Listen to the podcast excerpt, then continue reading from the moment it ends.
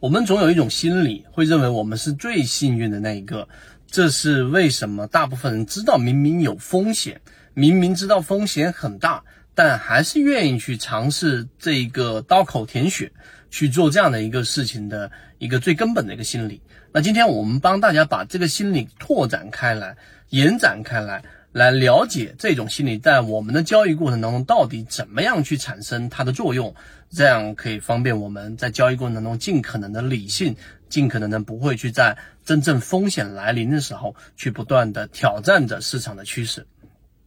首先第一点啊，我们先说这个问题是基于现在的盘面，基于现在的行情的一个环境。我们说过，这个市场只要市场三个因素啊，它没有办法去。共同发生的话，那么这个市场都会有不同程度的风险。第一个就是趋势啊，市场的平均股价的趋势，只要这个趋势一旦形成啊，举个例子，它形成了一个上涨趋势，那么这种环境之下，你都是可以进行交易的。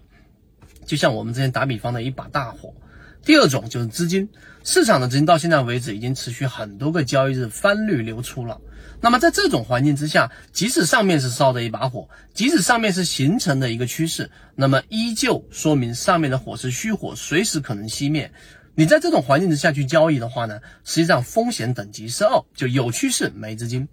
啊。第三种呢，就市场的赚钱概率，当资金不断的涌进的时候，但依旧没有烧出一个我们可以持续去进行套利的方向啊，无论是板块方向还是整个市场的氛围。啊，赚钱效应，只要赚钱效应没有烧起来，那么这个市场的风险等级依旧没有办法到我们可以全仓或者大部分资金投入的这种环境。这是第一点，三种重要的因素：趋势、资金以及赚钱概率呀，也就是我们的赚钱效应。第二点，我们说的是什么？在现在这个环境当当中，你一定要非常清晰的认识到有两个大的因素在在影响着我们的呃这个交易决策。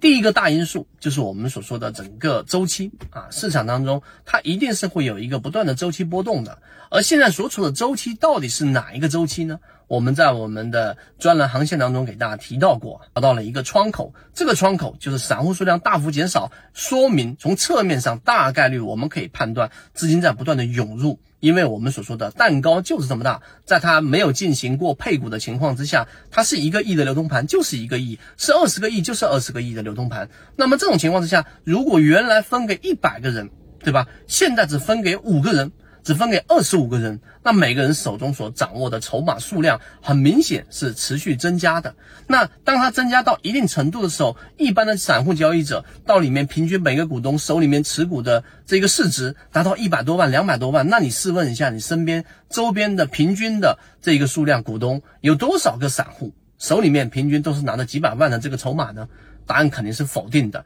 那么意味着里面一定是有机构在进行介入，在进行我们所说的低吸的。那么在这个市场当中，我们只需要等待我们的这个市场环境当中趋势形成、资金形成、赚钱概率形成，而这三点不需要长周期形成，短周期内可能一个周它连续三天以上翻红，它必然会形成一个趋势，赚钱效应也会随之起来。那这个时候才是我们说大幅仓位进场的这个时机。以现在的环境来说，趋势没形成，资金没持续流入，赚钱概率也没有形成的情况之下，任何的重仓或者满仓操作，都是刚才我们所说的这个词“刀口舔血”。所以，我们这个视频呢，传递到各位身上，就知道这个市场当中，很多人啊都有赚钱的时候，但大部分没有办法在市场里面存活下去的人。的原因都是因为他们把前面的利润以成倍的方式还给市场，因为他们没有真正的风险意识或者风险系统。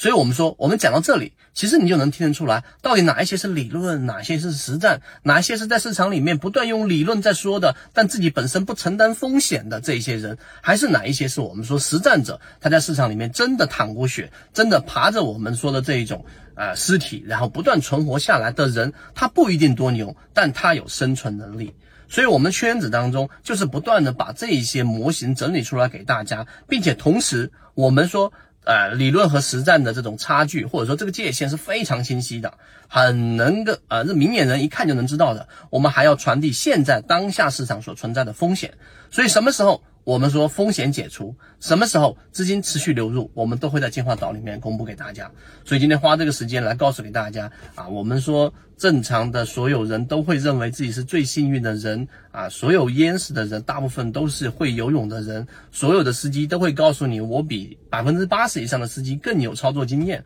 这些幸存侥幸的心理是我们在市场当中去冒险的最根本原因。